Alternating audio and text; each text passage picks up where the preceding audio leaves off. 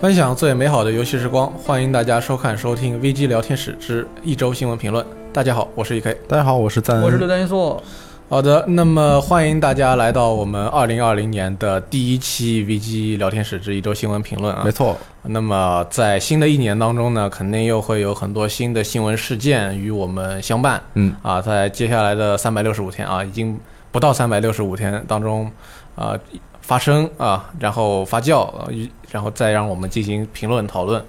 那么在此之前呢，我们先来看一下，在这个二零一九年的最后半周跟二零二零年的第一个半周当中出现了什么。哎，第一条就是恭喜谢霆锋老师成为台湾蓝月新一代代言人啊，啊，原来你一直在关注这回事最情。后还是没有猜到啊，失败了。嗯，这次又回到了歌星这个传统路数上。艺人是吧？对，嗯，但是这不是更有意思了吗？他们下一个到底是谁呢？下一个这个算了，我也不在乎这个事 儿，讨论这个问题了啊。嗯，啊，首先我们看到这周一件大家非常关心的事情是，啊，《最终幻想七》重置版的试玩版有了消息。嗯，虽然它还没有正式在这个我们的游戏商城里边上上架，嗯，就 PS Store 里边，但是已经有人玩到了，哎，还有人把它解包了。对。呃，因此有很多很多很多的信息就泄露了是，啊、比如说游戏当中在试玩版之外的场景，嗯，啊，试玩版之内的东西，以及一些官方从从来没有公布过的东西。还有大量的原声音乐啊，对，啊、因此呢，这个游戏的编剧野岛一成表示啊，这个我非常不开心，他践踏了一切。这种泄露是一个比较难得的一个事儿。虽然我们现在二零一九年，我们上次刚聊了，经历了很多泄露事件啊，二零二零年开头就来了一个比较重磅的一个泄露事件，但是这次泄露的是一个完整的试玩版，对还是一个 PS 四游戏的试玩版，这个事儿就其实很难得。对， 因为他整个事件都透露着一个非常呃非常海盗的一件一个气息。对，一个是他这是一个已经被上传但还是没有正式上架的试玩版，嗯，通过盗版系统有人玩到了。对，它是怎么回事呢？就是，呃，其实十二月二十五日的时候，那个我们新闻网站的老朋友 GameStat 这个网站，就专门通过 PSN API 去抓各种信息的这个网站，上了这个《最终幻想七》重置版试玩版的信息。那时候我们知道了有这个试玩版这个事儿，同时上的还有一个《帕塔彭二》的的哦高清重置版的这个信息。那个游戏是一一七年嗯公布的啊，后来一直没有消息。然后那个时候那时候我们就知道这个事儿了，但是这时候事情还没有很严重，因嗯为我们只是知道有这个双码存在而已。嗯，对，因为像《生化危机三》重置版也是我们通过同样的方式知道的。然后，但是后来事情就开始发酵了，因为很多用户发现，也不是很多，但有一部分啊钻研精神比较强的用 户会发现，他可以通过一个虚假的 IP 地址，把这个游戏直接下到自己的电脑上，嗯任何一个 Windows PC 都可以。所以就有很多人拥有了从 PSN 网络上下载下来的嗯就是还没有上架的一个一对个游戏的 demo，啊就其实已经可以提前玩到了。一个游戏。对，这个这个就比较厉害，这个可能也是说明索尼的这方面，呃我看到一些报道说，可能索尼在这方面保护还不是特别够啊，嗯让人下到了一个这个呃还没有准备上的游戏，嗯而且是通过比较简单的方式实现的这个这个这个事情，嗯，然后下来他们就玩嘛，虽然一般的 PS 是玩不了的，但是。正如伊克老师所说，如果你是破解版的 PS 四或者是开发机的话啊，你就可以玩。嗯，所以我们现在就看到了这铺天盖地的各种的 YouTube 的对视频啊，而而且由于它是下载到你电脑上面的，嗯所以呃你不仅可以玩，你还可以解包。对，然后这个就更严重了啊。对，一解包，所有的东西全都出来了，嗯，那一就一发不可收拾了。对，解包解包出来很多这个各种材质啊，这模型还有照片啊，有音乐什么的，包括一些章节的名称。但是我们这些具体的我们都不会提啊。总嗯之，其实你可以从解包里面看到了这款游戏的全貌。它不仅是一个试玩版泄露的一个事件了，因为它试玩版里面势必包含有全部游戏的很多信息，所以。总之，这个事情就发生了。对，嗯其实上一次 SE 也发生过类似的事情，嗯是《最终幻想十五》的 PC 版。嗯，那什么事儿？呃，那个时候呢，它在 PC 版上面也出了个试玩版，然后试玩版出过出出过试玩版给大家试玩过之后，它就给提供了这个正式版预载。嗯，你预，然后大家发现你直接把这个试玩版的可执行文件替换这预预载过的正式版的那个可执行文件之后，你就可以用试玩版的可执行文件来打开正式版。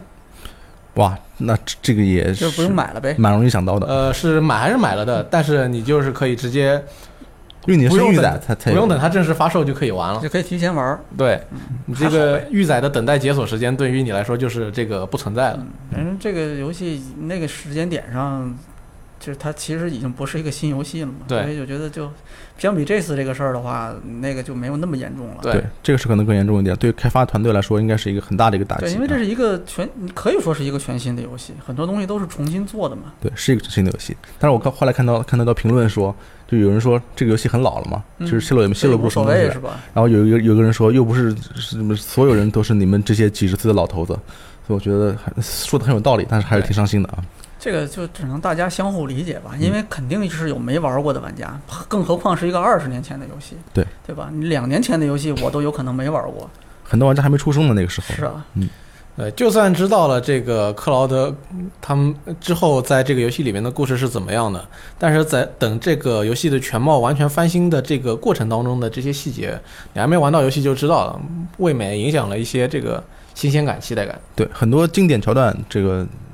怎么样翻新啊？它怎么设计？各种各样的东西，这个嗯其实是其实是一个惊喜，对，嗯挺有意思的事儿是吧？值得期待一下，其实。啊，但是也有部分玩家说看了这个以后更期待了，是吧？这啊那各种各样的情况都有，嗯那就更好那就是也因祸得福，对 也不能这么讲啊。这个这个事因祸得情福本质上是不是一件好事？因嗯那为肯定是不是一件好对，事，因为嗯它是不管是因为什么原因被这个提前，就是被人提前获取到了啊对。但是对这个游戏公司来说，这种泄露一直都不是一件好事，或者说就是一件是一件很棘手的事情。有很多游戏因为这个被泄露，遭受过非常大的这种损失。嗯，嗯，像 FF 七这个还好吧，因为相对来说它是个 demo，它不是游戏的完整版的这种完全的这个泄露，你嗯至少影响还是有限吧。有对，些游戏整个，我记得应该就是二零一八年吧，就大乱斗特别版发售前两周，就是也是被泄露了嘛。对。然后当时我记得跟现在的情况差不多，也是呃，好多人提前玩到了之后，然后他就把里面的那些。画面啊、原声音乐呀、这些东西之后解包出来就发到网上，发到 YouTube 上面，嗯，然后就其实都是粉丝，就是他确实很喜欢这个，他就把这些东西拿出来跟大家分享了。他可能觉得他自己没什么错嘛，我是粉丝，我喜欢这个游戏。对，但是实际上给这个游戏的，就给任天堂这边的这个造成了非常大的损失。你这个游戏相当于是在还没有发售之前，有人提前先玩到了，然后你这个所有的这个市场的这种推广的节奏全都会被打乱。是对这个对公司来说就是特别大，会有特别严重的影响。对，因为玩家其实不能觉得像媒体也玩到了，所以我提前玩到也没什么。媒体是签了 NDA 的，就是保密协议的。对，它一定程度上是要受限制、受约束的对嘛。，我能说什么？这个协议里面都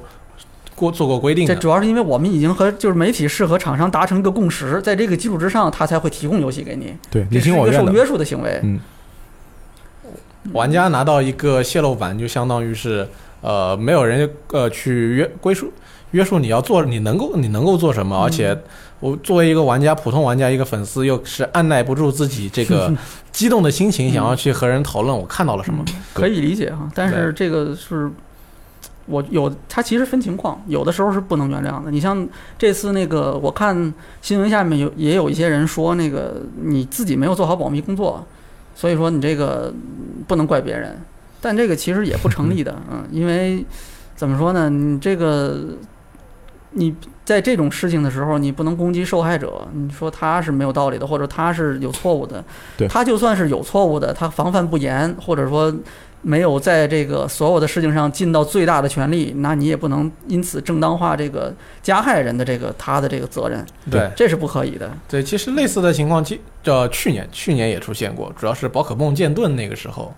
啊、当时发售前一大堆的这个宝新宝可梦，还有图鉴以及游戏的呃截图片段，疯狂的发在网上传播，是然后有很多人在那里攻击这个呃，说是游戏本身，还有游戏的开发团队，说他们做的不够好嗯，啊、因此嗯其实对于他们来说损失是比较大的其，实这个事儿可能有的时候得分分情况，就到底这个是因为什么泄露的。你像那个。呃，你们还记得那个《半条命二》？对我的我们现在不叫《半条命二》半啊，衰期我们叫二《半衰期半衰》期啊，官方译名，官方中文译名《半衰期》。就《半衰期二》，呃，发售前零三年的时候，然后那个游戏当时是一个几乎是接近完成的一个对版本吧，一个嗯一个一个完整的一个一个版本是可玩的一个版本，然后泄露了，它其实是被一个黑客攻击，攻击了那个 Web 的服务器，然后导致这个数据被盗了。然后紧接着，这个相当于是这个这个游戏的源代码就被整个放到网上了，嗯，很多人其实就可以玩了。那个时候，其实这这次的情况是类似的，嗯啊只不过这次的攻击手段特别特别原始 啊而已。对，而且因为这次也没有直接到去攻击开发商的这个，嗯一定程度上来说，这个开发者或者说这游戏公司他自己也有防范不严的责任，但是这个事情本质上其实是一样的，就是有人其实是盗走了这个这个东西。对，就是你防范这个事儿，你永远可以做得更好，就是没有绝对严密的防范，你再严也可能会 出现意外。当时因为这个事情，我记得那个时候，《半条命》就是《半衰期二》是推迟了一年多的时间才发售，在这嗯期间，相当于是开发团队把这个游戏的很多东西改了，重新做了。嗯啊，而且那个是那是一个，我觉得那个损失可能只有 Web 自己才知道，对外人是估算不出来的。我记得那时候有有传说，开发维持那个开发体制一个月就要一百万美元以上，你算算它延期一年那是多少钱？嗯这个，所以说这个绝对是一个不好的事情。嗯，我们其实网站上就这几天，虽然有各种各样的这种泄露的内容在网上吧，但是我们这边基本上没有任何的讨论，我们也不没有主动去发任何的相关的东西。对而且我们基本上态度是告诉大家这个事情，大家应该呃怎么说？你就算是。你自己对这个事情没有那么的，就你不是很反感这个事情啊，你也不应该主动的去传播它。对，对不传播是好啊的。现在其实他们索尼还有 S E 也在止损，你现在去网站。外站看什么 Imager 之类的图嗯图站的那个图片，很多都都已经被删掉了，嗯直接控制住了。嗯，反正还好，反正这次是一个 demo 吧，就嗯就是希望不要影响到这个游戏的正式的版的发售，我觉得对就好。对反正我是不会玩这个 demo 的。不过，其实对于玩主机为主的朋友来说的话，可能这件事情还是一个挺罕见的事情。但是如果是玩网游的朋友的话，应该会对《魔兽世界》每次测试服都会有人拔下来一堆下个版本的模型跟剧情很有影响。嗯，你们都习惯了是吗？对我应该彻底习惯了。呃，然后今年就在呃不去年就在去年的最后的三个月左右吧。呃，我玩过或者接触过的不少日本的或者说日系的手游，接二连三的出现了泄那个解包泄露的事件，嗯，嗯，导致期待感降低了很多吧。对这个事儿，其实，呃，给人震撼的原因就是我们一直都以为像 PSN 这样的系统有点铁板铁板一块的感觉。虽然它以前也遭过遭受过黑客攻击什么的，对但是这种解包事件好像在我们想象中不太容易感发觉是生个。低级错误是吧？对，呃，大家都觉得危险的是你的账号，不是危险的不是这里边的游戏。嗯，其实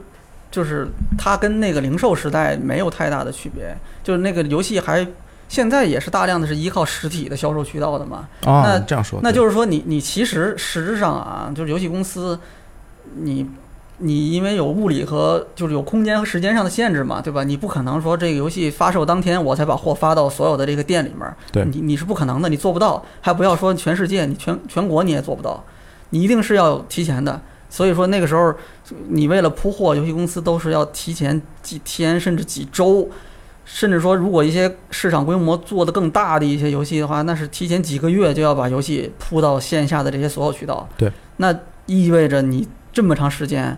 这个货都已经到了线下了，能接触到它的这个人就非常多，你有很多很多的可能性会导致这个东西会被泄露对。去年那个大乱斗泄露，不是去年，前年大乱斗泄露，那最后追查出来不就是墨西哥的一个零售渠道的一个人就把这个从库存里把这个货拿出来就发了吗？对，就是就是这么简单。但这个你是你是没有办法的，这防不个住厂商只能就是尽可能晚发，但是他不可能冒这个险，说是我这个冒着游戏上市的时候可能没有货的风险去做这个压，他不可能，他对还是要提前一点要发的。其实数字渠道也是一样，它这个东西都是提前上传好了之后，然后可能加一个锁，或者说就是这个在这个这个这个后台里面，它是一个你前台不可见的一个信息。对，但是它基本上不可能是到发售当天才把这个东西放上传上将去将上去啊，这是不可能的，因为这个成本很高的。你你一个是你你就算再怎么好，你也不可能立刻把它完成所有的这些上传工作，你还要准备这些东西，其实都是要提前做的。嗯所以说，怎么说呢？就是，呃，在这个问题上，在泄露这个问题上，就是厂商其实它是防不胜防的。嗯，所以我觉得还是那句话，你大家还是嗯就是这个事儿不能搞错了这个对象，就是不能说把这个反过来说，这个是厂商的这个问题，对主他要防原因不在这儿。他防的防防的好不好是他自己的事情，嗯嗯不是说你出门没有带自卫武器，所以你被打了以后就得怪你自己， 这个你还是得怪别对，人，这是是吧两件事。嗯呃，既然刚才我们提到了这个实体销售的问题呢，其实，在刚刚过去的一周当中也，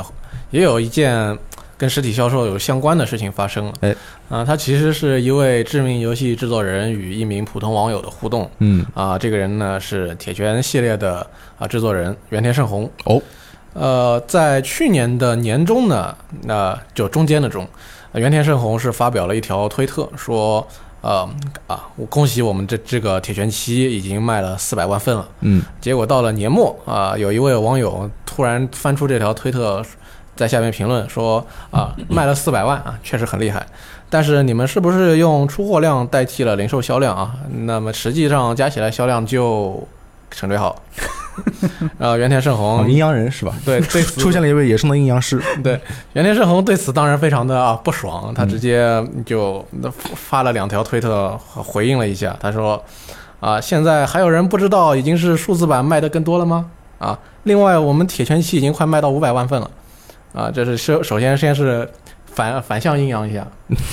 啊，好，可以， 然后阴阳对决，嗯对，然后再解释一下说，你这种说法对我卖了五百万、一千万的作品也是一样的。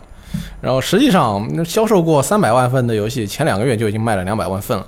之后，它就是开呃发行商跟零售商之间的关系是，零售商卖完了之后跟他们讲，我们卖完了再进一点，嗯，然后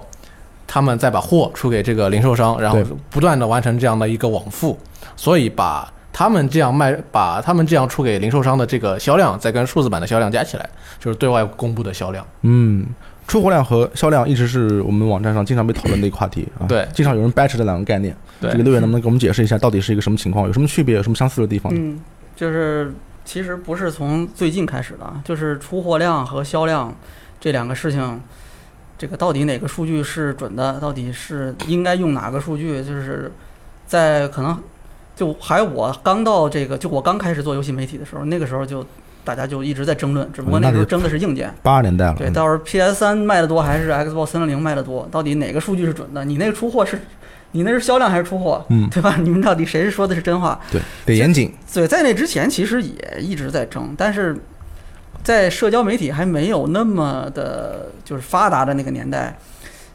就这个争论还是比较小范围的，就在那种很核心的游戏的论坛里面，然后是很很核心的这些群体，整天关注这个这各种销量数据的这些群体，他们才会去在乎这个事情。对，说明我们的网站用户群体也是很核但心是的，现在其实这个事儿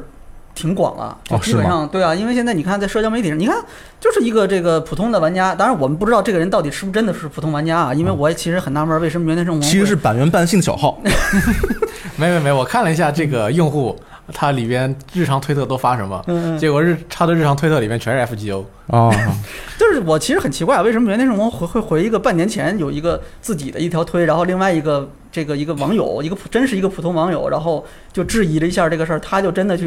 较真儿去回人家，我其实挺奇怪为什么会是这样子的那啊。人他他每天遭受这么多负面评论，总有生气的一对，天。但是就是我这个咱们就不推测了。啊嗯我其实就是就是说，现在这个社交媒体已经比较这个非常盛行了，然后在这个时候，你任何一个人都可以接触到公司高层，都是有可能的，对对吧？在这种情况下，就是这个大家对这个事情的讨论就已经变得更加的一个广泛了。但实际上，这个概念这几年是越来越暧昧了，在在我看来啊，就这个这个这这个概念是越来越不清楚了。哦，啊，就是我我们先简单回顾一下这个事儿啊，就刚才这个 E K 刚才讲的这个，首先网友先提出一个质疑哈，就是你你这个你说的这个四百万五百万，它是一个出货量，嗯，它不是销量，对，那言外之意就是你这个数有水分，对吧？？对，就是你是不是有一堆游戏堆在零售商那儿没卖出去 对，然后呢，这个原田正宏的回复呢，就是说，首先，对吧，就是这个数据是越来越准确了，因为什么呢？里面有数字版，对吧？嗯就是有数字渠道发行的这个游戏，它相对来过去这个要依赖依赖这个传统零售渠道来说，它这个数据相对来说啊更容易统计一些，对，所以相对它更准确一些。也就是说，现在我这个数据准确率更高一些。嗯。然后另外一条回复就是说，解释我这个我现在给你讲的这个数量啊，他其实也没说我这到底是什么量，但是他解释了一个什么问题呢？就是其实这个销量它是在这个出货量数据基础之上，不断的去经过调查呀、统计呀，不断的去完善，然后不断的去趋近于这个准确的这样一个过程。嗯就是他解释的，我有一个基础的出货量，然后之后我会根据这个店铺、零售渠道，他们会根据自己的实际的这个销售情况，他会在不断的在，比如说追加的新的订单啊，他再去进货呀。那游戏公司还会再继续出货呀，然后对在这过程里面啊，它其实完成了这么一个统计的一个数字。其实这个整个下来，我觉得可以先简单跟大家解释一下这几个刚才提到这几个事儿，这几个数字。嗯，首先啊，就是这个出货，这个它日语叫这个修卡，就是写成出贺两个字。啊，啊，就是我们一直讨论的那个出货跟那个销量，其实是很多是从日本这边来的。对啊，然后这个出货，这个出货怎么解释呢？就是你字面意思啊，就是游戏公司把这个游戏软件嗯把它这个提供给零售渠道，嗯大概就是它就是这么一个一个数字，这么一个行为，然后它的这样一个数字，然后销量呢，这个这个日语那边叫販売，就是这个这个贩，它写成叫贩售数，嗯，販売数就是这个贩售数，这个简单理解就是那消费者玩家从零售商那儿买到这个游戏的这个数量，买到游戏软件的这个数量啊，那。实际上，在这个我们在日常的这个就是沟通或者讨论的过程里，大家在社交媒体上去聊这个两个数据的时候，啊，其实消费者或者玩家他眼中的这个销量和这个游戏公司他们所讲的销量其实不是一个概念，嗯，它其实是两回事儿。玩家会想是卖给我多少，对公司会想我是卖给零售商多少，对，简单来说其实就是这样子的。对玩家理解的销量呢是店铺或者零售渠道卖给消费者的这个游戏数，但是其实厂商就是游戏公司，它统计的销量不是这个，它统计的销量是是在这个出货数的基础之上。然后呢，一般是会什么呢？这个经过他自己的这个渠道的一些调查，嗯然后或者说大部分时候其实是委托第三方的调查机构，是通过他们去获取一个这个渠道下面的这个这个这个数量，就这个消化数，这是嗯涉及到另外一个概念，叫消化，它叫消化率，消化率，其实是根据这个基础基础的出货这个出货数，结合这个消化数、消化率。乘以消然化后率，呢，嗯还一般情况下还会再有一个每个公司不一样啊，它会有一个自己的一个计算公式，或者说一个模型，啊它，会根据这个几个东西综合到一起，然后会计算出来一个所谓的销量。嗯但是说到这儿，其实大家就能明白了啊，就是你你这个销量这个数据，它不是一个准确的数据，它其实是永远是一个经过不断的推测统计，然后它是逐渐或者说不断的趋向于准确的这样一个推测值。哼，是个调查它和永计算远的不结果，对它嗯永远只是无限趋近于这个准确吧，它不对它不会完全是准确的。嗯是因为它永远是推测的，因为你在这个实体销售的渠道里面，还不要说现在我们有电商，对吧？电商你可以把游戏卖到世界各地，嗯你咱们就仅仅只说，比如说就日本本土，我们今天现在统说的这个就是日本啊，我们先不讨论这个美国，因为欧美那边是另外一个生态，就是日本这边，日本这边呢其实这个你就仅说日本本土，游戏公司也没有办法说是统计到全国所有的零售店，它的那个收音机打开合上，然后这个过程里面到底是有多少游戏被卖出去了，嗯收了多少钱，这个它是统计不了的。没有这个对监视网啊，这任何人是做不到这一点的，任何一个游戏公司都做不到。对，游戏公司没有这种能力去做这种这种规模的普查，对根本做不到。所以说呢，他们一一一般是要依靠，一方面是自己的一些团队，他会下到这个基层或者下到这个实实体店里面去调查各个店的这个这个，就刚才我们提到消化率，就嗯你这个进的这个货卖出去多少啊，然后他会统计消化率，然后呢，他一般也会跟这个各种各样的这种调查机构，你看我们我们一般啊，就是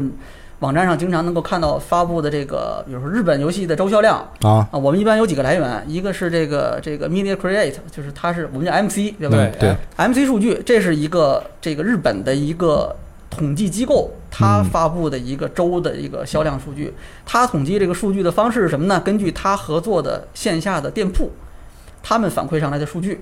结合他自己的这一个销售的一个数据模型来计算出一个大致的一个量。嗯它这算一个个也不是所有的店铺的销量的完全加到一起这得出不的一个数据，是数出来的，那是不可能的对，啊它不是一个完全准确的数据啊。这个是首先，然后还有另外一个来源是发米通，对，对，就是这个发米通的母公司，准确的说是他们的母公司就是 Enterprise，他们提供的一个统计数据。日本那边基本是这两个公司提供的这个市场模型的这个统计数据。对由于 MC 现在已经不提供给普通用户这个一按按周的销量的就数不据啊公了开了，其实对，现在所以我们能够作为普通用户能接触到的是发米通的每周数据，嗯然后发米通的每周数据上面旁边还附带了消化率，比嗯 MC 多一点。也就是说，这个从厂商的角度来说啊，就是这个准确的游戏销量是不可统计的，或者说它是阶段性不可统计的。所以说呢，从这个角度来说，其实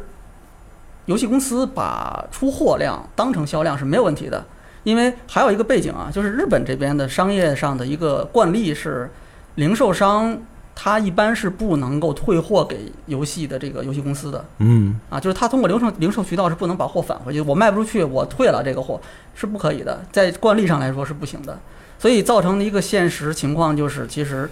呃，绝大部分的游戏公司，它这个游戏在完成这个出货之后，它的基本上的销售工作就完成了，嗯，我钱已已经经赚到手了，对，已经结束了，这款都结了。这个后面的工作是什么呢？后面的工作不是说，并不是说游戏公司它不在乎这个销量了，到底卖了多少套我不管了，倒不是说这个，而是说什么？它基本上销售工作到这是告一段落了。在这之后，游戏公司要做的一件事儿是什么呢？他们会通过调查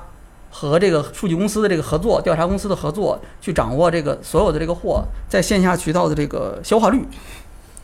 为什么或这个会重视消化率，而不是一个单纯的销量？是因为什么？就是消化率会影响到游戏公司它下一步的出货计划啊，啊。就刚才袁天胜红解释了这个问题，就是我首批二百万出货卖出去了，对吧？嗯我销售任务达成一个阶段性的一个目标了。那接下来是干什么呢？接下来不是说就不管了，而接下来是根据各个零售线下零售渠道他们的这种消化率，再去调节下一批游戏的出货的这个数量，对，比如说你消化率不行的话，百分之二十，游戏就直崩了，对不对？嗯哎五十日元一会有卖，这个问题，以后所呢以它你不要用再出控制货这个了这个出货量不能太大，是甚至说它可能还会影响到下一个新游戏的这个出货的这个目标计算，对，都会影响的。其实游戏也可以理解为出版行业的一个分支，就像书籍，你是一批卖完了之后，我们再重印，嗯，根据卖多少我们重印多再少，晚，再版。嗯，就是游戏也是这样的，不可能我说我一第我游戏第一次压盘的时候，我就把我就预料到它总共可能会卖多少，所以我一次一次性把这个盘全压了最。最早的时候是这样的啊，但是那个时候跟那个更早一点的时代，这个已经有一段时间没有过这种情况了。但是嗯再早一点的时代确实是这样子的，就是对你必须非常严格的控制你的你的那个卡带的制造数量。任天堂的那个时代，嗯，这个是就那个时候任天堂是他他控制所有的这个游戏公司能够制造多少卡卡带的这个数量啊，但是现在已经不是那个时代了。现在刚才还提到了一个，就是那个其就是消化率，其实还会除了会影响出货的这个这个计划之外，它其实还会影响到价格的调节嗯啊，还会影响到游戏公司后面进一步它去制定所有的这些营销计划，包括比如说活动啊，其他一些推广的一些促销这些各种各样的这种市场手段，它其实都会影响到的。对，所以说游戏公司相对来说，它会更重视这个消化率，嗯，然后在这个基础之上，哎它会根据这个去调节后面的所有的这种计划啊。所以回到咱们刚才最开始说的那个问题，有就是游戏公司它其实对它来说啊，出货量是一定程度上是等同于销量的，所以说在这个。最近的这十年里面吧，我有一种感觉，就是其实大部分时候，游戏公司是在尽可能的模糊出货和销量这两个数据对的这种不概想念分得太清楚，对，一个客观原因是日本这边啊的情况，就是确实这个游戏的销量是很难统计的，嗯即便是考虑到现在数字平台，它的这个销量统计相对难度低一些，但是其实也很难，因为对绝大部分的游戏公司来说，那个数字版的游戏的销量也不是实时可以获得的，就不是你你这个。呃，今天 Steam 版卖了多少套？昨天 PS 版卖了多少套？我这边有一个数，可以一直后台可以看到这个数在涨，不是这样子的，它没有这样的东西。就是你你这个很多数据是不是实时的，它是阶段性去更新的。所以这个数据其实也是你加到一起，它也不是一个很容易去及时掌握的这样一个情况。所以说，最近的这几年里面，游戏公司们包括这个主机的这几个制造商，他们都在尽可能模糊这个数据，尽可能淡化这个大家对这个出货量跟这个销量的这个这个关注的这个程度。很多时候啊，它你如果不仔细的去看这个公司的财报的话，其实你分不清这个出货还是销量，这两个其实经常被混淆。是对嗯，我们不排除这里面有一些存在水分的可能吧，但是大部分时候啊，就是我觉得其实对这个普通的用户来说没多大意义。啊，你就就不要掰扯是吧？这个这个事儿其实是这样，就是媒体首先可能他的责任应该在于什么呢？就是他应该尽可能的去仔细的去甄别，对，哎，去这个仔细的去判断这个来源是不是准确啊。那即便是来源准确的情况下，比如说全部都全都是来自官方的财报或者是年报，那可能也要仔细的去看这个里面到底是出货还是销量。对，其媒体实首先啊应该去做这个事情。对，其实当中有一个特别容易混淆的点，在于有些公司他们使用的是英文财报，嗯然后对于游戏的销售情况，他们写 sold 多少，卖了多少。嗯然后在这个时候，如果没有日文财报作为辅助，你是不知道这个 sold 是指售出还是指出货。对对对，这个其实习惯的问题。欧美那边他其实就嗯很少提这个，就是出货 shipment 不分这个对嗯他不分这个，他就是卖了多少。在日本这边他会分，但实际上他对游戏公司来说就是卖了多少，销量就是这么就是这个等于这个出货的。然后媒体确实其实应该有这个责任哈，去更仔细的去鉴别这个东西，保证自己提供的这个情报是可靠的、准确的。但是作为玩家来说呢，就是呃，嗯感情上啊，就我我喜欢的游戏卖的很多，对吧？然后呃，是一件很值得开心的事情，对吧？就是相当于我的这个爱好被更多的人认同了。对吧？我会很开心，这个是可以理解的。但其实去争论这个数据，其实没有太大的意义，因为就就刚才我们说的，就即便是游戏公司自己对这个数据的把控也是非常有限的，它不是一个这个非常准确的一个值，所以你争夺争论它到底谁更准确一点，其实真的是一点意义都没有。这个就是大家当当做一个茶余饭后的谈资来聊一聊就可以了，争得面红耳赤没必要。对，然后在这一篇文章的评论区里边呢，有一位朋友说啊，既然这个为了这多少套这个事情总是要吵到这个天昏地暗，那我们不如学那个美国的 NPD，嗯我们讨论，我们比较跟讨论他们的这个销售额嗯啊。后边还有人应和说，哎，现在这个数字版这个都打骨折嗯，啊，那你这个。那你用销售额来比，我们才知道这个到底谁卖的多一点嗯。比如说，你打骨折，你卖十美元也算一份啊，那不是岂不是让你占了很多便宜？嗯，不过这个时候又提到另一个很大的话题了，也许以后我们有时间讨论一下，那就是啊，实体销售它有多少成本是要花，是要比这个数字版要高多少成本？嗯，以至于到卖出一份游戏，这个刨去那么多在开发之外的成本之后，嗯开发商或者说发行商还能收到多少钱？嗯，嗯这就更更深度一些了。对，这个我对补充一句啊，实体这个问题其实不是说它每每一个单纯的游戏的成本，这款游戏的成本，而是说你必须得达到一定的量才可能会压盘。换句话说，这个游戏其实可能还能卖出来，比如说五千套，但是五千套可能达不到厂商想压的这个数值，所以这个五千套就卖不出去了。数字版的优势在就在于长尾，嗯，你卖的数量即使很少很少，但是因为你的成本接近于零，所以你可以一直卖下去。发行的成本接近于零。对，嗯，就是你没有这个分发的成本没有对渠道的这个成本了。嗯，嗯，所以说， 这个还是一个非常就是说跟大家普通理解还是有点区别的问题。厂商在各个地方花下去的成本比我们想象中的多，他们从各个收益渠道获得的收益其实也跟大家想象中的印象不大一样。嗯，总所之以这是一件很复杂的事情。对啊我对们其实聊一聊，对有机会也聊多聊一聊可以。菲尔斯宾塞之前说了一句话，就是大意是不要关心我们赚多少钱，对，只要玩我们的游戏就可以了。对我们可以对话对题，对他的很多人觉得他的意思就是我们不不 care 赚多少我们有钱哈对。但其实我觉得他的想法就是 你们不要老问我们这些你能不能赚到钱这种问题啊，我们肯定是有有考虑过的啊，没问啊题。嗯这个所以对这怎么要不然怎么说“精神股东”这个词是怎么来的呢？但是也这是一种热爱，对，这也是一种热爱。我有的时候特别能理解一些玩家，比如说我喜欢一个小众的系列，我希望它能有下一座，所以我得关心它卖了多少。它卖得好，那我就内心就心定了。哦，说也许它下一座就有戏了，那我还接下来还能玩到，这也是可以理解吧，无可是厚非。好，那么在本周也不是本周吧，之前的一两周呢，美剧呃 Netflix 的这个《猎魔人》终于是上线了啊，大家能够看到这个期待已久的剧集了。那么上线之后呢，游戏也一下子又重回巅峰，啊，比巅峰还要更高一点。对，Steam 版的这个巫师三，最同时最高人在线人物已经突破了十人数已经突破了十万了，啊，比它发售的时候还要高，啊，这也是一个热度在带来的这个玩家的回流。是，那说明是不是说明这个剧其实也是，虽然说评论褒贬不一吧，但是也是带来了一些啊比较正面的效果啊。很多人都说，其实他们是为了回游戏里面看一看比较漂亮的角色啊，洗 一洗眼睛。那也不能这么说，你要说亨利·卡维尔不帅吗？亨利·卡维尔当时还当然可以了啊。我我这个剧看了以后，我其实感觉挺好的，但是这现在好像成了一个非主流意见，就是我在网上看各种评论啊，不管是游戏圈的评论还是影视圈的评论，嗯，很少有说这个剧好的，大多数都是说我冲着游戏去看一嗯下，这是这是游戏圈儿，影视圈就是我冲着大超去看一下，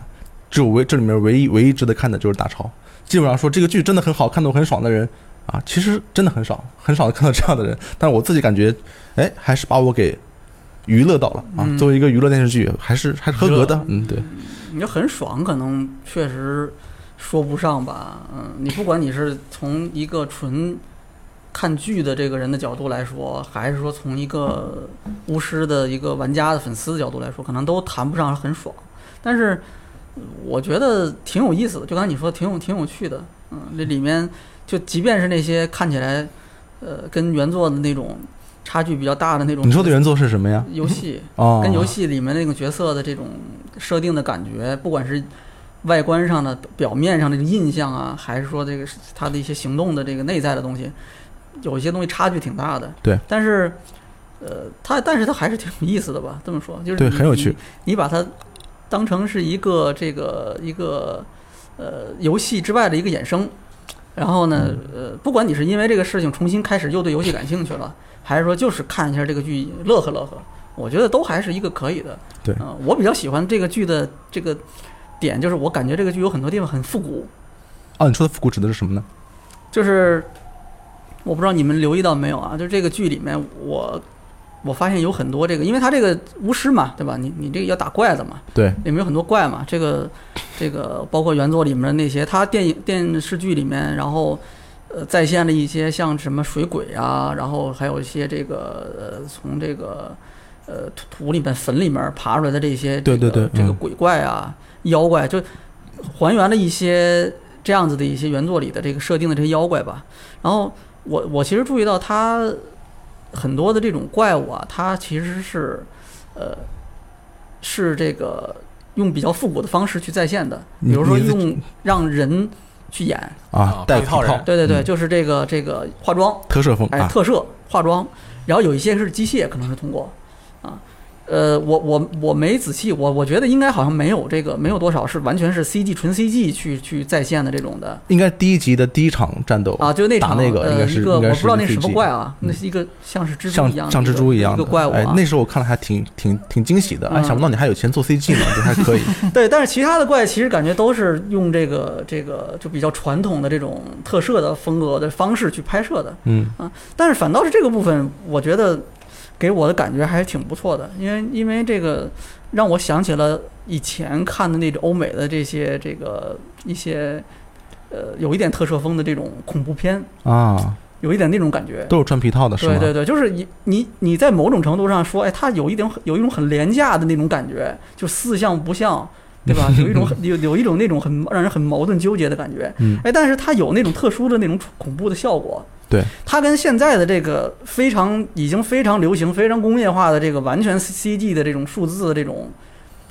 这种拍摄方式啊，还还真是不太一样。就是你你看到现在那种这个 Marvel 的这种大片里面，对吧？就是这个演员们面对了这种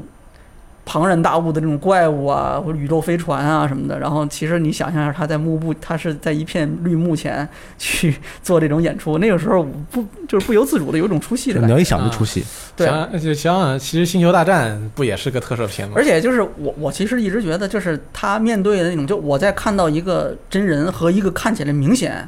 他是 CG 的东西 CG，、嗯就是它因为还不是完全是一点儿这个破绽没有，就是它还你是能看有出一来点，是对它特别接近于逼真，但它又不是完全的逼真。就是当这种两种东西混在一起的时候啊，嗯，你它是会怎么样是另外一种给我的是另外一种感觉，啊？就跟那个你看到一个就是那种特摄片里面的一个穿着鬼怪的衣服的这样一个演员，跟那种感觉还真是不太一样。当然，这是我个人感觉啊，我嗯我我并不是说 Marvel 拍的这个这个大片不好啊，对，没有说说完全漫没威有啊，这个没有意说思，本来没有提这个词，这啊嗯是两种完全不同的感觉。嗯对是而其实现在的特摄片更大更多的情况是一个就一这一边穿的是皮套，另外一边是一个特别假的三 D，你一眼就看出来这个东西用不了多少 钱。嗯，那其实是这样，我觉得皮套这个事儿，我觉得挺有道理的，嗯因为你有时候不一定要看到很逼真的东西，才会觉得可怕。嗯有时候反而是模拟的东西最让人可怕。嗯你比如说，如果我们把皮套再简化一点，或者再原始一点，嗯像日本那些鬼面具，啊，那个东西看起来非常可怕，但是你知道那个不是真的鬼，但是它真能吓到你。有时候比那个 CG 做的鬼还要吓人很多。包括新哥斯拉那个电影，就是安野秀明导那个电影，嗯他那个哥斯拉是完全用 CG 做的，嗯但它特别像皮套，啊。对，它给人一种皮套的感觉。哦，我我感觉是不是因为那个就是大家印象里的哥斯拉就一直是一个皮套，所以你觉得就是 CG 做完的它也是那个不感是，觉？它比那个美版的要像皮套多，哦是吗哦包括它的那个皮肤的纹理还有材质，非常有意这是思不。是故意的呀？这应该是故意对吧？嗯安野秀明一直是哥斯拉跟奥特曼的超级粉丝。对，啊，嗯。怎么谈所到以哥斯拉的？说巫师吗？那他们说到那个嗯特摄怪物嘛，说到怪物啊，特摄的怪物对，还有还有巫师这个呃剧的叙事也挺有意思，因为嗯它是几条时间线来回啊穿对对对梭对并对行，也不是并行，就就你是得交错你进得行看的很。多集之后才知道到底是它是按照一个什么，就正常的时间线是什么样子的。对不，也不是说我觉我觉得这个叙事有多神，因为嗯我们也是见识过西部世界什么 的，那个真的是我你在讲什么？但是巫师这个还算是比较好懂的，嗯，让我觉得它有必要的是，呃，在最后一集我才发现它完全是关于一个整个剧啊都是关于一个命运的这个主题。所以它在不同的时间来回穿梭，更更给一种，因为在不同的时间里面有不同的线索拼图合在一块儿，更更给人一种命中注定的感觉我，你就我注定要相遇。就我从一开始我觉得这好像主题就是讲命运，它因为对对对对对，演员一直在强调这个东西，对整个吧剧都是关于命运。就从第啊一集开始就说这个命运是什么嘛，然后中间的所有这些小故事，就是看起来跟主线没什么关系的故事，但其实也都是在讲命运，然后到最后才串起来，发现啊，原来这确实就是讲的是一个事儿，是一个人或者是那几个人他们的自他们因为命运被联联系到一起了嘛，我觉得大超演挺好，我不知道你们怎么看。哦是我觉得演挺好的，对啊，他嗯 fuck，嗯对， fuck，嗯嗯，特别是特别是这个哼，特别特别有很游戏有的那个感就是觉。那个那个劲儿啊，原来的那个杰洛特的那个劲儿，对，一般人演戏哪哪有哼这么多嗯的？就这个 是一个很不很不自然的英语的这个对话体系，嗯但是他坚持了，我觉得很好。第二名我觉得可能是那个萝卜，就是 Roach 演的非常好，他那个马叫他一声，他的反应还有安定程度，包括哎你叫他一声，抬个抬个头那个什么的，非常自然，这训个练的非我这常个好。我好像倒没怎么注意到，萝卜萝卜不错啊， 是吗？萝萝卜不错。啊，你说演的第二好的居然不是一个演员，那是一你匹马不。能瞧不起马，不他你这是种类歧视啊嗯这！也算是一个演员吧，动物也是一个演员啊。对，而且他更不容易，他的智商有限，你知道，跟你不 一样。他听不懂你说话嗯，。我觉得聂代法演的也还可以，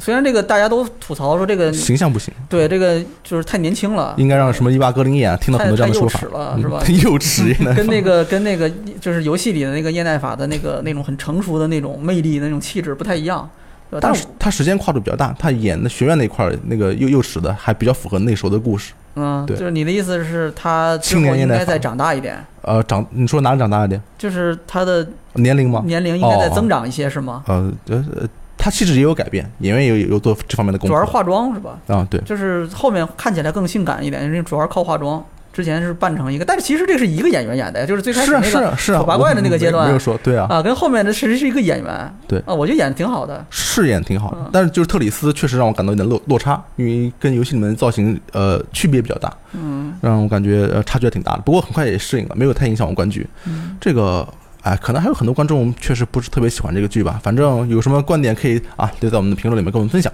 嗯，啊我觉得对还挺好。嗯啊，与此同时呢，我们来念一下 Netflix 二零一九年最受欢迎的电影以及剧集 Top Ten， OK，嗯分别是《谋杀一案》《怪奇物语》第三季，《鬼影特工：以暴制暴》《超人总动员二》《爱尔兰人》《巫师》《三方国界》《极端邪恶》《伞学院》第一季，《劫匪这里面要我推荐的话，推荐一个巫师，推荐一个伞学院，推荐一个爱尔兰人。你全看了？呃，我除了劫匪没看以外，我天哪，我大大大多数都看了，对，绝大多数》。那你有点厉害嗯你。们真牛逼！看了我很我多这剧里是面吧？除了巫师之外，只看了《怪奇物语》。怪奇物语我还一直挺喜欢爱的。爱尔兰人很厉害啊，哦爱尔兰人哦是啊，也很多人很有，但我没时间看你啊。可以当剧现在，看，一天看半 小时，哦大概看一个大概我看六呃五六三十，大概看看一礼拜就看完了。我是想看爱尔兰人，但是我感觉我没办法一下子抽出那么长的时间就盯着一个剧啊。对的，很多人都当剧看的，啊当一个太长当一了。看一个电影，嗯那太长了马丁·希克塞斯告诉你，至少用 iPad 看啊，不许用手机看啊！我我用电脑，我都是用看电视啊。看。那行行，你们都是好观众。嗯啊，对，呃，那么再来看一下有关一条去年的回顾啊，这是关于去年的这个由国内的游戏的这个审批的。呃，二零一九年共有一千五百七十款游戏通过审批拿到了版号，其中国产游戏共一千三百八十五款，进口游戏含海外 IP 改编共一百八十五款。国产游戏占比百分之八十八点二，进口游戏占比百分之十一点八。其中移动游戏占百分之九十三点一，共一千四百六十二个游戏；PC 客户端游戏为百分之四点一四，共六十五款；网页游戏百分之一点二七，共二十款；主机游戏占百分之一点四六，共二十三款。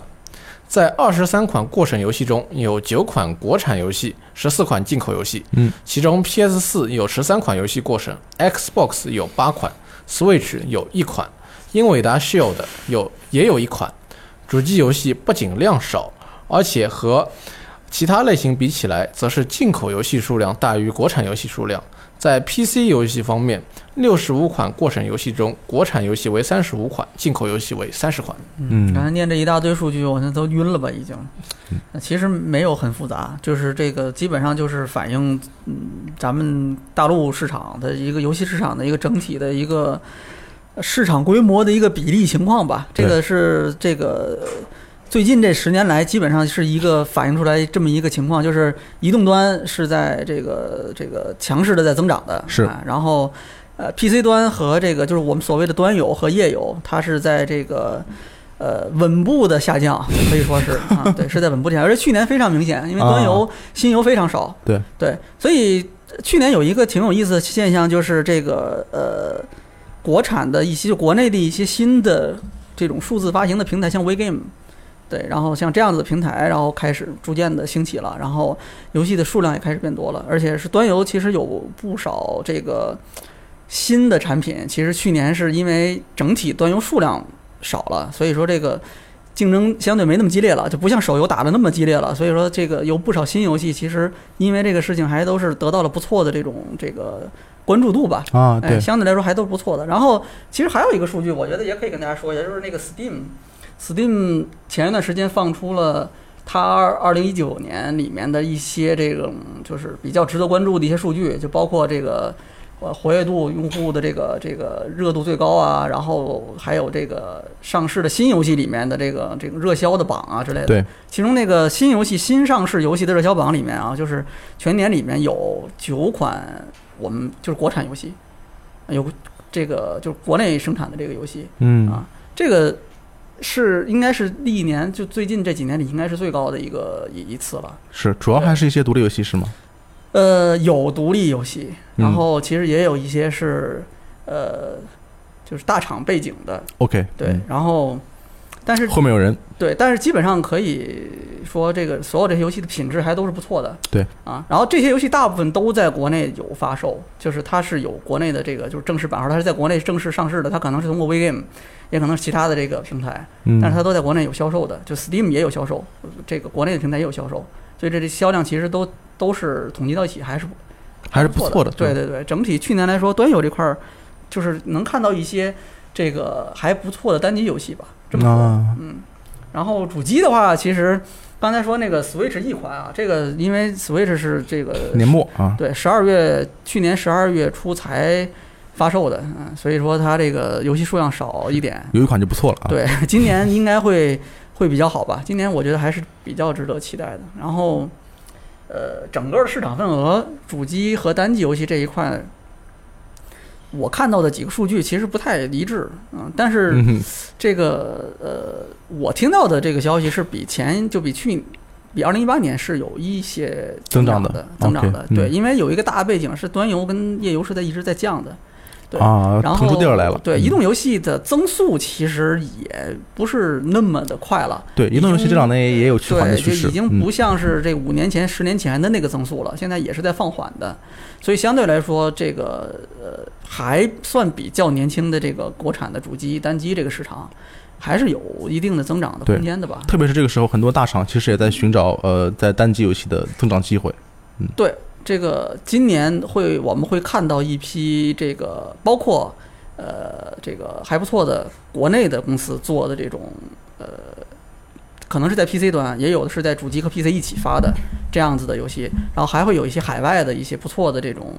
呃，单机或者是多人的品类的这些新的这些 IP，然嗯后会通过各种渠道会进入到国内， OK，对，然后所以说今年这个，我觉得这个整个游戏的这个市场的这个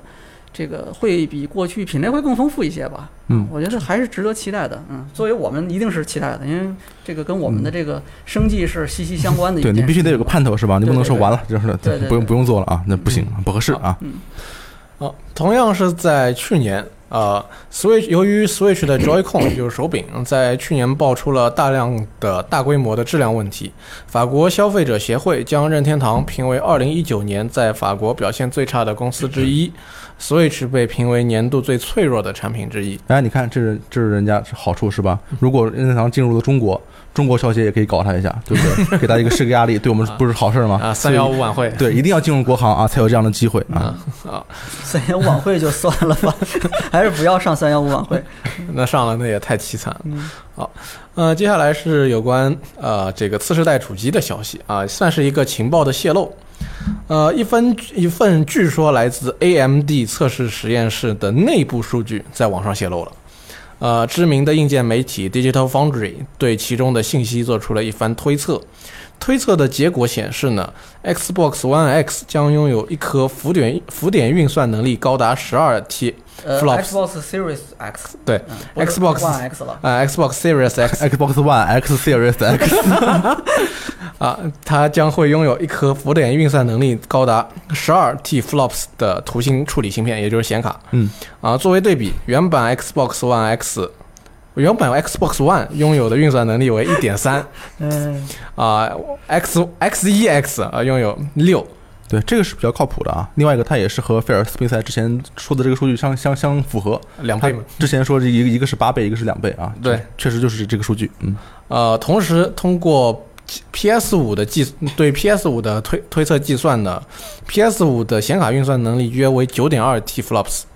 啊，是要比这个 Xbox Series Series X 要稍微低一点。是呃，另外呢，PS 五的显卡将会搭搭载最新的一代的 G DDR 六显存，啊、能够在提升性能的同时降低功耗。嗯，降低功耗呢，就意味着降低这个发热量，降低发热量呢，就是会减少这个风扇的声音。那就更安静了啊，对同时也更环保了，对不对？希望能嗯更安静一点吧。现在这个 Pro 是，反正是声音是声音挺的。大，真的啊。嗯，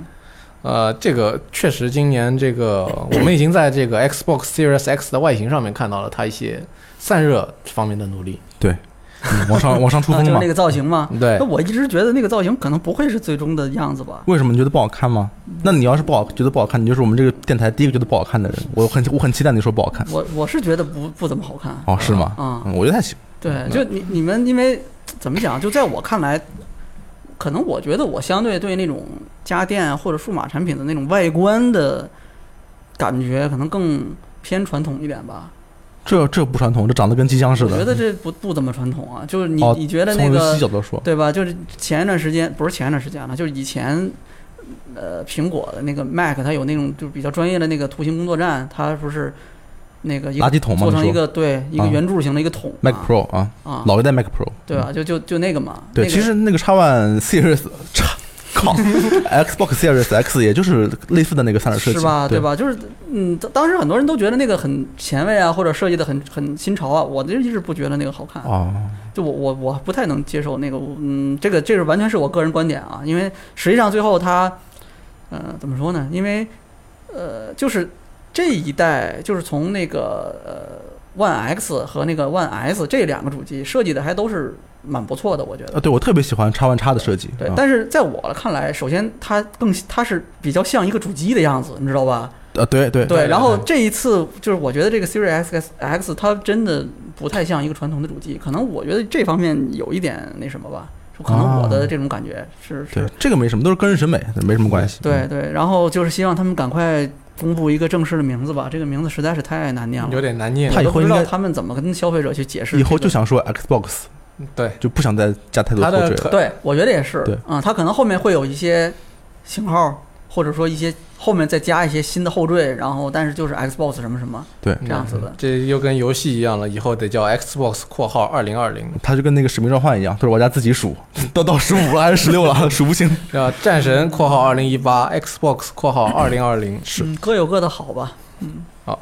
呃，这是呃这次的最后一条消息呢，来自一位知名的大嘴巴，嗯神谷真正光头王，神谷英树啊哎呦，神谷英树呢，最近在这个推特上面表示，嗯任天堂 Switch 的系统主菜单的页面设计极其糟糕，简直就是一坨屎哦，很直我没很直接看原文啊啊，，它真的就是说一坨一坨屎吗？啊。他说 c u s o c u s o 啊 home c u s o dick 啊，他说他说他提到这个主页把几个巨大的游戏图标横着摆在一起，而且数量一旦超过一定数目（括号十三个），后边的游戏都会被扔进所有游戏的菜单中。他质疑设计这个菜单的人到底有没有用过 Switch。嗯，它这个玩意儿这么说的话，其实确实 Switch 可以参考那个，比如说手机上面的应用的排布，你一页可以多放几个游戏，是吧？这样可能就对他来说可能就方便一些，他可游能戏玩的游要戏比是较不多。嗯多的话，可能还好，但是要真是买了很多那种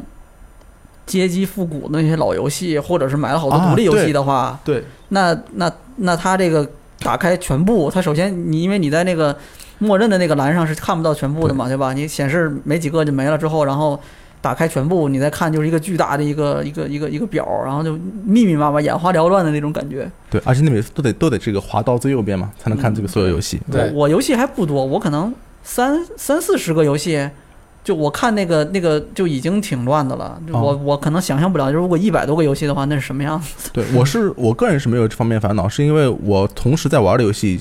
不会超过两三个。那你会把老的游戏删掉是吗？呃，如果空间不够会删掉，但是其实我关注的点就是我最近两三个能能打开的游戏。那因但为那是可几个能是最近打开的，它会在前面是对吧？对对，但是可能如果确实是像你说的，如果是他一个人下了很多街机游戏，然后他就每天看心情，我一定要挑一个出来玩这种感觉 的。他是面对大量的游戏选择的时候，那这个菜单确这实个就游戏太很不多友了好也。是一个烦恼哈。对，然后对此呢，有玩家翻翻出来，二零一八年在一场分享会上面，呃，有一个有关于这个 Switch 这个啊，它页面这个界面设计的这一个分享，这上面说，为了能够让这个做这做成这样子，是为了让大家能够按 Home 立刻就毫无延迟的回到这一个啊主界面上面去的，所以才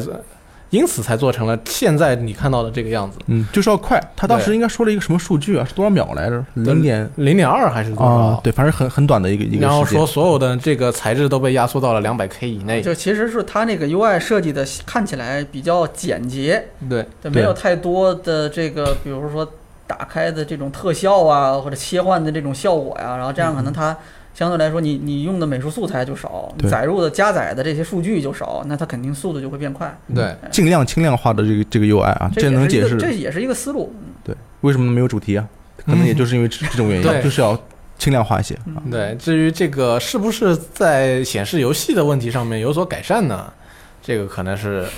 呃，未来任天堂需要，也许可以考虑一下的这个事情。毕竟神谷英树也是个知名人物，是吧？ 是，那肯定是没有。嗯神谷英树可以和 Switch 他他的这个恩怨情仇，我和 Switch 的一段情。一开始不也是他吐槽这个我买买不到 Switch 吗？嗯啊，后来买到了以后觉得，哦，这个 Switch 这个 UI 怎么那么屎啊？嗯 这个都可以可以，我们可以啊连成一条线来看，挺有那意你思要想，他还要给 Switch 做《猎天使魔女三》呢，啊。对，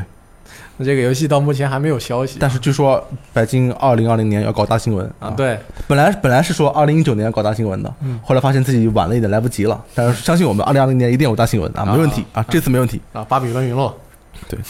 百分之可以啊，对，还有说《不猎天定很使好魔玩女。三》，《猎天使魔女三》真的有点时间了啊。嗯希望他们能够赶紧的公布一下新消息。而且啊长时间都没有，几乎没有任何情报，就封的死死的啊。就你还记得啊，雷吉给你打了个响指，说我们还有点东西，啊结果雷吉现在已经退休了。嗯东西没出来。 嗯，你知道我们对于这个《猎天使魔女三》还一无所知嗯，啊，所以这个还是希望这个新的一年各大游戏厂商跟我们的玩家都能有新气象啊。哎，那那么本期节目就到此为止了，欢迎感谢大家的收看和收听，我们下期再见。再见。嗯。嗯